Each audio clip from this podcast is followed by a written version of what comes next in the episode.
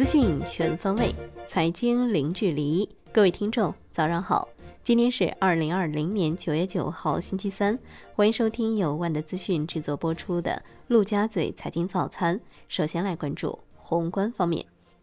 国家领导人表示，要牢牢把握扩大内需这个战略基点，保护和激发市场主体活力，确保宏观政策落地见效，提高产业链供应链稳定性和竞争力。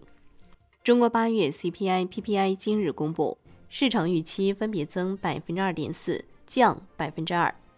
央行等部门放松小微贷款标准，要求各大银行要提高信用类贷款比例、延期率，符合一定条件的关注类贷款也可以延期，鼓励银行进一步支持小微企业。市场监管总局落实支持出口产品转内销，年底前允许企业以自我声明。符合强制性国家标准的方式进行销售，全面实施出口企业内外销产品同线同标同质，并扩大适用范围至一般消费品、工业品领域。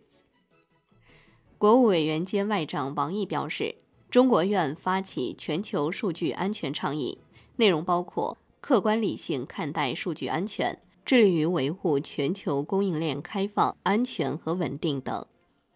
来关注国内股市，A 股午后崛起，沪指收涨百分之零点七二，创业板综指收涨百分之一点二，创业板指涨百分之零点三六，万德全 A 涨百分之零点五九，两市成交额九千一百六十四亿元，北向资金全天净买入六十三点五一亿元，终结连续六天净卖出，五粮液或净买入十点八九亿元居首，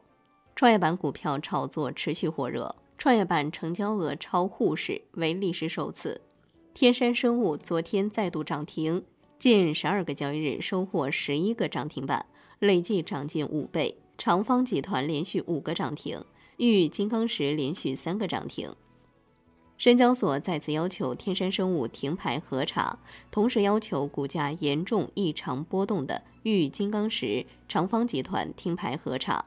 深交所数据显示。三只股票股价异常波动期间，自然人买入金额占比均超百分之九十七。香港恒生指数探底回升，收涨百分之零点一四。恒生科技指数跌百分之一点六三，小米集团跌逾百分之七，美团点评跌逾百分之四。农夫山泉上市首日收涨百分之五十三点九五，市值逾三千七百亿港元，早盘一度涨逾百分之八十五。证监会同意阿拉丁。东来股份、宏利达科创板 IPO 注册，凯瑞德实际控制人吴连模操纵凯瑞德股价，获利金额巨大，证监会对其采取终身市场禁入措施。金融方面，央行营业管理部主任杨伟忠表示，研究制定中国版监管沙箱出箱标准，真正实现进得去、出得来。北京银保监局发文严控个人信托贷款外包风险。要求信托公司不得将核心业务外包第三方。产业方面，华为开发者大会今日开幕，鸿蒙2.0搜索服务 EMUI 十一将成为重头戏。乘联会发布数据，八月份乘用车零售达到一百七十点三万辆，同比增百分之八点九，为二零一八年五月以来最强正增长。北京发布氢燃料电池汽车产业发展规划。目标是到二零二五年推广氢燃料电池汽车一万辆，建成加氢站七十四座，实现全产业链产值二百四十亿元。海外方面，英国首相发言人称，英国新冠病毒病例上升情况极其严重，但政府仍然希望人们能够回到工作场所。世卫组织应对新冠病毒英国特别大使纳巴罗警告称，第二波疫情正在到来。更多的疫情高峰曲线也会随之出现。经合组织表示，全球主要经济体的复苏步伐在八月份放缓，仍低于新冠疫情危机前的水平。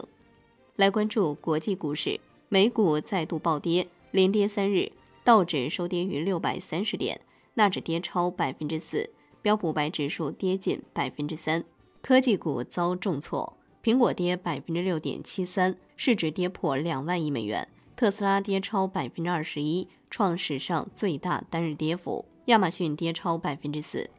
欧洲股市全线收低。苹果官网显示，将于 PDT 时间九月十五号上午十点，北京时间九月十六号凌晨一点举行发布会。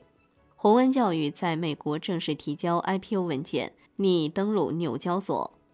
谷歌发布安卓十一正式版，主要加强了聊天气泡、安全隐私、电源菜单以及对各种新屏幕，如瀑布屏、折叠屏、双屏的支持。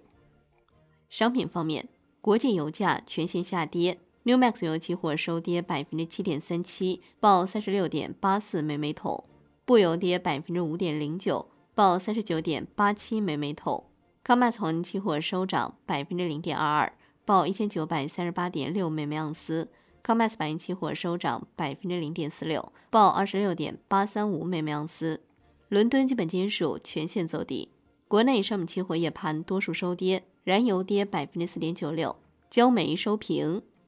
债券方面，债市情绪稍稍转好，现券期货均回暖，银行间主要利率债收益率明显下行二到三个基点，国债期货高开高走，明显收涨。十年期主力合约涨百分之零点三六，银行间资金面好转，但整体仍然呈现相对均衡状态，主要回购利率持稳。